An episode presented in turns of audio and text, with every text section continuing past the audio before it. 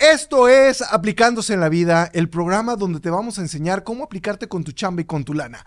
Y en este episodio, que es la continuación de nuestro podcast anterior, donde hablábamos sobre si debes de aplicar para un trabajo donde no tienes experiencia para realizarlo, donde si, cómo saber si eres necesario para tu compañía o no eres necesario para tu compañía. Vamos a continuar con esta interesante charla, Jeremy y yo, así es que ya comienza Aplicándose en la Vida. Hola amigos, ¿cómo están? Esto es Aplicándose en la Vida Finanzas Millennials para gente que quiera superarse, que quiera ser mejor, que quiera aplicarse con su chamba y con su lana.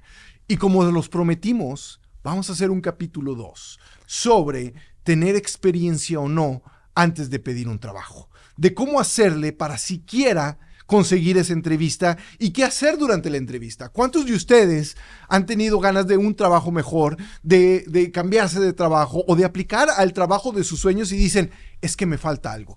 Esas preguntas las vamos a contestar en este episodio, continuando el episodio pasado. Y nosotros somos Jeremy Aspen. Jeremy Aspen. El gringo. El gringo. Y Adrián Gutiérrez, el mexa. Desde Omaha, que soltaron el frío y me tuve que poner la chamarra porque aquí está a punto de nevar. No, no es cierto. Hace frío. Nada más. No, tampoco está solo. Para ti sí. Para mí sí. Es que eso, eso de que te traigan y que te digan, no, vente, está ya rico el clima. Y en Guadalajara estábamos a 90 Fahrenheit, más o menos 95 Fahrenheit o hasta 100 Fahrenheit. y me traen aquí a, ¿qué estamos? ¿40 Fahrenheit? 40, como a 3 grados. A 3 grados en mexicanos, vamos a hablar Pero soleado. Hoy salió el sol ahí. Oh Cuando aterricé, eh, no había ni Nada. Ni, ni un más bien ni un espacio para que entrara el sol. Todo estaba nublado. Iba bajando el avión y yo veía nubes y nubes y nubes. Y yo creo que cuando ya faltaba como un minuto, se abrió. O sea, eso, eso me pasó, pero yo supongo que el radar funcionó muy bien, porque aquí estoy. aquí estoy. Pero bueno, nosotros, que somos dos empresarios, eh, eh, eh, yo un conferencista experto en mexicanos y, Jeremy que trabaja con una compañía multi internacional, internacional les, les queremos ayudar a que ustedes obtengan la vida que quieren obtengan el trabajo que quieren, obtengan la lana que quieren, porque aquí no nos da pena decir, si quieres ganar más lana, nosotros te decimos cómo, nada más no hay fórmulas mágicas, hay que chambearle. Hay que darle, hay, que, darle. Y entonces, en el último episodio, la semana pasada, ese es capítulo semanal, este, en el último episodio, hablábamos de cómo si te querías presentar, te presentaras ya que el que haga el, ¿cómo se dice? El, control de calidad y el que te haga la entrevista se dé cuenta si estás muy bien preparado o te falta algo. Y que todo se puede adquirir. Sí, y, de hecho yo en el otro episodio yo había mencionado que a lo mejor no es muy buena idea, o si es que sí, que hay una manera, un esquema que puedes usar como para llegar a, hacer un cambio. Pero en el caso de ventas es un poco diferente, porque mi esposa, ella había, había salido de la universidad recién con un diploma de, de ciencias naturales. O sea, como todo verde y muy económico. comunicaciones en México. digamos, ya, pero menos útil. Mucho menos. Eh, filosofía y letras. ya, algo por el estilo. pero ella quería, o sea, no sé qué le pasó, pero ella tenía, de, de repente tenía ganas de, de, hacer algo con su vida que no tenía nada que ver con el acampar. Así que ah, ella se dio cuenta que había una conferencia de, compañías que venían a solicitar el, eh, empleados.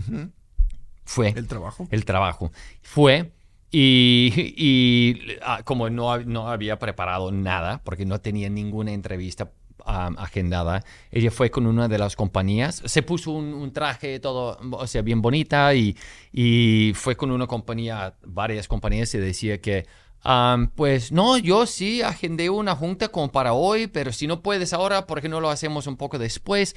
Y ellos estaban como, ah, fregados, ¿qué pasa? Ok, pues Ok, pues eh, y en la, última entrevista la entrevistaron y entrevistó muy bien y al fin de la entrevista les había explicado pues que era un puesto para ventas. Dijo que, pues déjame te cuento que yo no tenía una junta agendada con ustedes, pero aquí estoy. Y eso fue el momento cuando dijeron que el trabajo así es tuyo.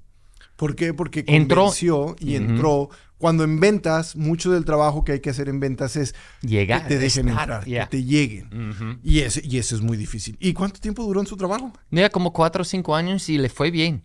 Y Y, le- después fue a ventas otra vez. Es para vender, buenísima. Buenísima. Yo, yo siempre digo que el trabajo de un vendedor es el mejor trabajo que hay. Uno de los mejores trabajos que hay. ¿Por qué? Paga bien. Porque eh, si vendes uno, ganas uno. Pero si vendes mil, ganas mil. Ya. Si vendes diez mil, ganas diez mil. Entonces de ti depende eh, tu productividad y tu salario. Y tu personalidad. Y tu porque si tu personal, personalidad no presta para eso, mal. Mira, cuando yo era maestro en, en ITESO, en Guadalajara, en la universidad, yo daba el curso de negociación profesional, que, que es algo que podemos hacer después este, para toda la gente que quiera y que nos siga. Y yo los ponía a vender en la calle. Donas, chicles. Va, ok. Porque si no te, si pierdes la pena, se pierda la pena de hacerlo. Ese es el principal problema de un vendedor, es la pena. Es que, que me va a decir que no. Es que eh, no, me va, no me va a dar la cita. Es que no, no, ni siquiera le interesa mi producto. O sea, la mayoría de las personas ya se pone un no en la cabeza antes de siquiera intentarlo. Y luego el vendedor dice, como tiene que ofrecer y tiene que pedir algo, le da, o sea, el, el principal problema de un vendedor es la pena. Yo tengo pena de hacerlo.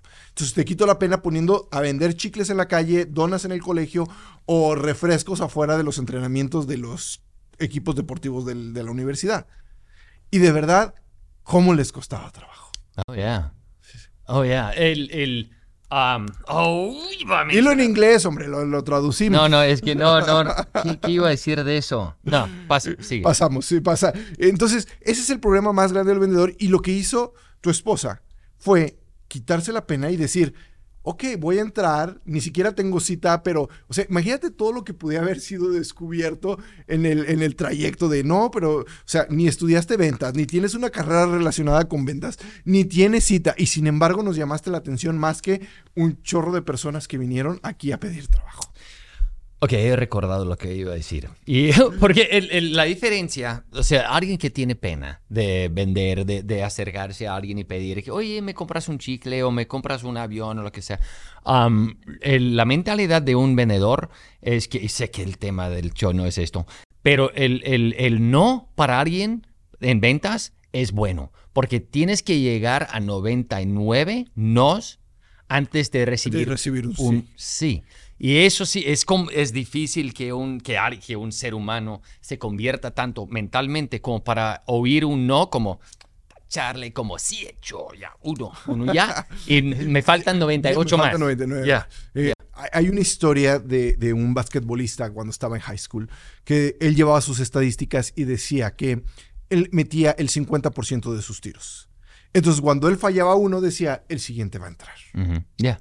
Y cuando fallaba dos seguidos, en lugar de decir, hijo, decía, el siguiente Me van a entrar a dos. El siguiente va a entrar. Y él cuenta una historia de que llega a la final de, no sé, de, de- de su high school. Y que ese día estaba jugando pésimo. Pero pésimo. O sea, llevaba dos tiros de cada diez. O sea, de verdad no le salía ninguno y era la final. Y llega el momento de la película. Porque ustedes hacen película de todo. Este, llega el momento de la película donde están empatados y tienen el tiro final. Piden tiempo fuera y están del otro lado de la cancha. Y entonces el entrenador dice, pues se la vamos a pasar a otro jugador. ¿Por qué? Porque tú estás falle y falle, compadre. O sea, este, no has metido ninguna. Y él decía, no, yo quiero tirar. Y decía, no, no, no, no, no, tú no. Tú no. Va a tirar otro, porque estás falle y falle. Y el que le dicen que va a tirar dice, no, yo no quiero tirar. Oh. Yo tengo, estoy nervioso, me falla. Que tire él, mira, está Eh, bien él animado. quiere. Él quiere, déjalo que él tire. Y, entonces dicen, ok, que tire. Agarras el tiro, lo anota, ganan, salen hombros y se les olvida todo lo que falló. Que ese es ese. Y, y en la conferencia, porque él estaba en una conferencia y le preguntan, oye, ¿por qué estabas tan seguro de meterlo? Pues porque ya había fallado un montón. Ya. O sea, ese tenía que entrar porque tenía que entrar. O sea, ya había fallado tanto que tenía que entrar. Y le hicieron otra pregunta muy interesante. Le dice, ¿qué pasa cuando estás teniendo un buen día y, por ejemplo, llevas siete seguidos en, en- en- encestados? No vas a pensar que el siguiente lo vas a fallar porque tu estadística dice, no, dice, ese día pienso que estoy teniendo un excelente día y lo maximizo. Esa es una forma positiva de pensar. O sea, Yo, yeah. esa es, e- ese es, esa es una forma de, de explotar de que, ok, hoy está teniendo más te están contestando más, te están, estás vendiendo más, aprovecha ese día y vende todo. Y si no estás vendiendo, piensa que el siguiente va, va a ser. Eh, La experiencia en las ventas solo se gana con experiencia. Yeah. Tu esposa tuvo que adquirir experiencia en ventas, a lo mejor ir a cursos de venta, leer sobre ventas, o sea, todo lo que estuviera a la mano y sobre todo enfrentarse a, a las ventas. O sea, con cada cliente que visitaba, ella iba adquiriendo más, más y más y más experiencia. Pero fíjate que yo le tengo un nombre técnico para esto. Porque hablábamos también de la parte donde, donde tu empresa te va a valorar y va a querer que crezcas con ella. O sea, re- re- estábamos relacionando esos dos temas que, que fue la continuación en este capítulo. Y yo le pongo a, a esa parte ser un negocio dentro de un negocio. Yeah. ¿A qué te refieres con eso? ¿A qué me refiero con ser un negocio dentro de un negocio? Mira, si tú me dices, yo, imagínate que yo trabajo para ti. Y tú me dices, yo llego, oye Jeremy, es que tú no me valoras, tú no crees en mí, este, yo ya me voy a ir a otra compañía y tú me dices, ah, sí, no hay problema. Y mañana contratas a alguien que lo haga igual que yo y lo hace igual que yo sin ningún problema, yo no soy necesario para tu compañía. Mm, yeah, yeah. Entonces, tú, tú me puedes sustituir en el momento que quieras. Y no hay ningún problema. Tú dices, sí, es que no has crecido mucho, no has aprendido mucho durante tu estancia. y no eres esencial. O sea, si tú me puedes sustituir... Ah, eso sí. La palabra, la palabra clave es que tú me puedas sustituir por otra persona. Ya. Y Sí. que esa persona al otro día continúe con mi trabajo. Entonces, en ese momento no eres un negocio dentro de un negocio. Te puedes ir y te sustituyo fácilmente con uno o con diez. Ya, ok. Pero ahora imagínate que yo soy bien fregón en la compañía, que yo he crecido mucho con tu compañía y te digo, oye Jeremy, fíjate que ya me voy. ¿Por qué? Porque la competencia me está ofreciendo 10% más de salario. Ujú. ¿Qué haría un mexicano? Fíjense, aquí va a haber dos escenarios. Yo voy a actuar como empresario mexicano. Jeremy es al revés. Jeremy es el que, que- el que dice, oye Adrián, he crecido mucho, este, me ha ido muy bien, te he multiplicado tus ventas, hemos crecido. Pero la compañía, otra compañía me ofreció 10% más de salario que tú. ¿Qué haría un mexicano? Pues vete. Ya. No, no, no, no, no. No, Pero- no, no, es más, ya ahorita, ya ni mañana, ya ni me entregues. Como tú, ¡fu!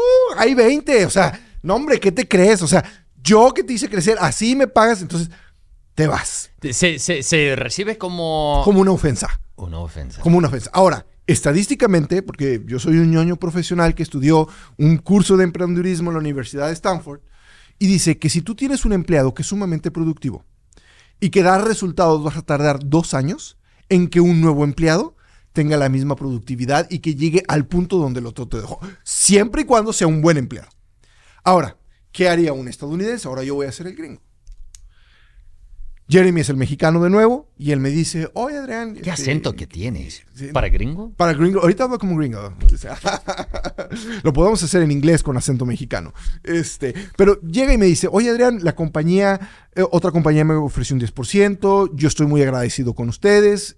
ta, ta, ta, ta, ta. ¿Qué haría yo? Yo lo que haría diría, no te vayas. ¿Cuánto te ofreció la otra compañía? No, pues me ofreció 10% más. Mira, yo te doy el 15, pero te voy a hacer socio, que eso nunca lo hacen en México, con el 1% de la compañía. Pero ya ganas por lo que todos producen. Pero eso te lo ganaste porque creciste conmigo, me ayudaste a crecer más y yo estoy viendo a futuro, a futuro, que vamos a hacer un capítulo sobre dónde estás en 10 años, estoy viendo a futuro de mi compañía dentro de 10 años, que tú me vas a dar más dinero, ojo, no está mal ganar más dinero, que tú me vas a dar más dinero del que yo te voy a pagar. Y entonces quédate y te retengo. Y en ese momento yo soy un negocio dentro de un negocio. Y eso es pregunta para todos los que nos están escuchando. ¿Son sustituibles de un día para otro o son un negocio dentro de un negocio? Una pregunta. Ok, el, el- lo que, yo cuando yo estaba en la universidad hace ya décadas, unas décadas, nos habían enseñado el costo de capacitación, que es y- y- y- y lo que se puede ahorrar con el- la retención. Pero cuando trabajaba en México, quiero ver si sigue siendo así. No se toma en cuenta, ya, uh, puede, puede ser eso, pero ¿por qué, por qué de- no valoran mucho ese costo de...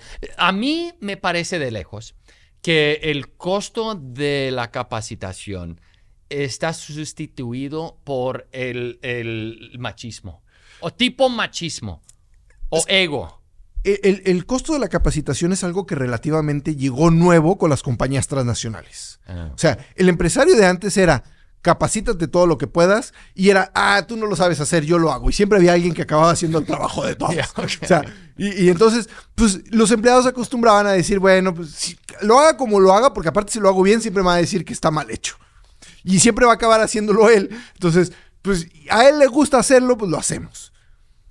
Ese costo de capacitación llega cuando México se abre al Tratado de Libre Comercio y empiezan a llegar todas esas empresas transnacionales que dicen, no, o sea, si traes un título de comercio internacional o de marketing o de administración, pero en esta compañía aparte necesitamos que trabajes así.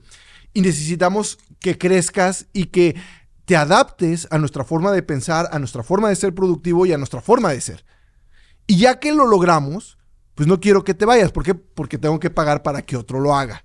Y el no hacerlo, que ese es algo que el empresario mexicano no empieza, o no, no piensa, perdón, no, no empieza, no, no empieza ni piensa.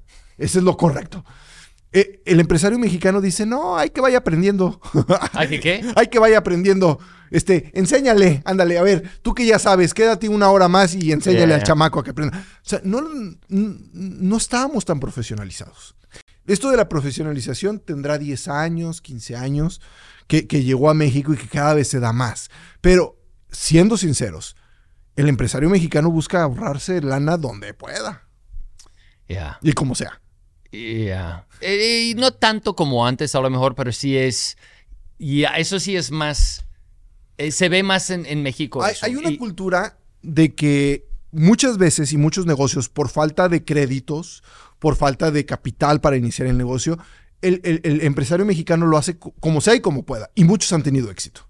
Pero esa costumbre se nos quedó y no la hemos cambiado. Seríamos mucho más productivos si al empleado lo capacitamos, lo retenemos y lo hacemos crecer con nosotros, que ese es algo que tampoco piensa el empresario mexicano.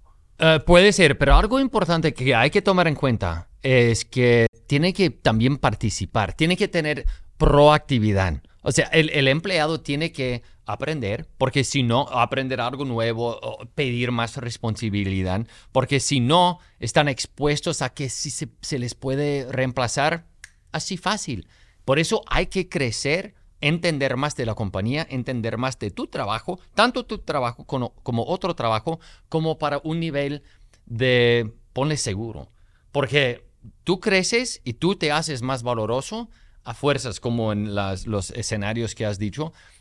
Hablas con el jefe y te van a valorar lo suficiente como para darte otra, o no solo la oportunidad de seguir con ellos, con más dinero, pero te van a pedir más. Más. Y eso te mejora el camino A para- tener más lana tener eh, en el futuro. Mejor chamba. Ya. Y, y vamos a cerrar, fíjate, hace como cuatro años di una conferencia en una armadora de carros muy grande en México. Y antes de entrar a la conferencia hablaba con los directivos y me decían, mira, nosotros tenemos clases de inglés. Tenemos ah, prepa, high school, para que terminen aquí los que no lo han terminado. Eh, les apoyamos con estudios profesionales a quien levante la mano y diga, oye, yo quiero ir a la universidad, este, nosotros los apoyamos. ¿Sabes cuántas personas vienen? ¿Cuándo? Nada. No. O sea, y te estoy hablando de que de verdad es una compañía. Pues es, es General Motors. O sea, pues no, no, no, pues, ¿para qué ¿Cuál? A ver, ¿quién? Eh, General Motors, este, la armadora. Y decía, todo eso lo hacemos. De hecho, les tenemos que dar un bono de puntualidad. O sea, les daban un carro, este, chiquito, al que ganaba la puntualidad, Ah. este, en todo el año. ¿Por qué? Pues porque la gente ni siquiera se preocupaba por llegar temprano al trabajo, ni siquiera se preocupaba por eso. Y, esa es un poco la mentalidad que hay que cambiar. La mentalidad que estamos buscando nosotros es de una persona que tenga hambre. Hambre de crecer, hambre de- de tener dinero, hambre de tener una buena calidad de vida. Y ojo, una cosa es tener dinero y disfrutar ese dinero y otra cosa es, como en otro episodio hablamos, trabajar, trabajar, trabajar, trabajar y nada más estar lleno de deudas y no vivir y no disfrutar lo que vas teniendo con ese dinero que vas haciendo. Lo que hay que tomar en cuenta es que el trabajo es el medio que usas para tener los recursos para vivir tu vida. Para vivir. tu- Y, y si, no, si tú te estancas en tu carrera, también tu vida, much- eh, o sea, por lo menos en lo fiscal, se, estanca y tienes menos habilidad de poder hacer otras cosas, de viajar, de experimentar la vida tal como quieras. Y para eso hay que tener objetivos, que eso es algo que debemos de tocar en otro episodio y que no hemos tocado, porque tenemos que tener, con lo que yo hago, con lo que yo gano, tengo que tener objetivos muy específicos. Y entonces, para terminar este capítulo sobre si tenemos que pedir trabajo sin experiencia, sobre cómo ser un negocio dentro de un negocio, pues tu conclusión, ¿cuál sería? Depende. Depende. si es de ventas, yo, yo favorezco mucho un plan. Y en otro episodio, episodio les voy a explicar, o sea, mi plan, lo que yo hice desde un inicio como para llegar a poder hacer lo que terminé. Lo que terminamos haciendo. Esto fue aplicándose en la vida, finanzas millennials para gente que quiera ser bien chingona. Perdón por la palabra, pero No ahora sí la vamos a utilizar. Eh, gente que quiera ganar más dinero, que quiera un mejor trabajo y que quiera crecer junto con nosotros con la experiencia que tiene Jeremy, con la experiencia que tengo yo. Y entonces nos vemos en un próximo episodio. Esto fue aplicándose en la vida. Jeremy, diles adiós a todos. Chao. Chao. Yo soy Adrián Gutiérrez. No se olviden de seguir nuestras redes sociales de Anekin para que vean, escuchen, porque yo, como como tengo un chorro de cámaras aquí enfrente, digo, vean, para que escuchen este y otro episodio de Aplicándose en la Vida y nos vemos en un próximo capítulo.